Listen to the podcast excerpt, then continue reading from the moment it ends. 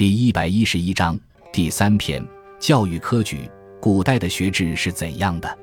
学制及学校的教育制度，涉及学校的性质、培养目标、入学条件、修业年限等各个方面。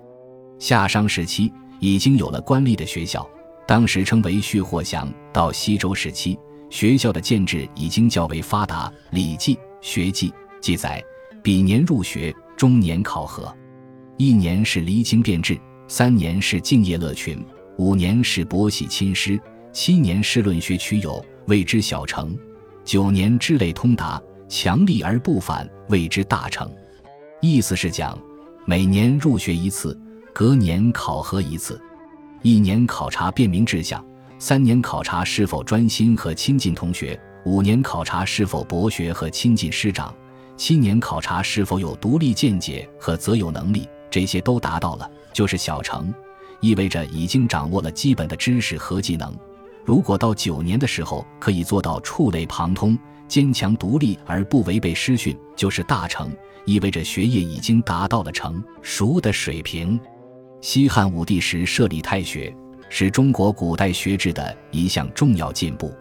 太学并无明确的学习年限规定，但考试十分严格。西汉时每年考核一次，方式是设科设策。相当于今天的抽签答问。东汉中期改为每两年考核一次，通过者就授予官职，否则留下继续学习。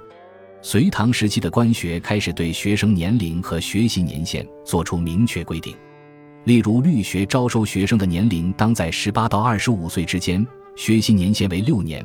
考试分巡考、随考、毕业考三种。巡考内容为十日之内所学课程，不及格者有罚。岁考内容为一年之内所学课程，不及格者留级；毕业考及格则取得科举资格，否则勒令退学。北宋王安石在太学实行三设法，即将生源分为外设、内设和上设三个等级。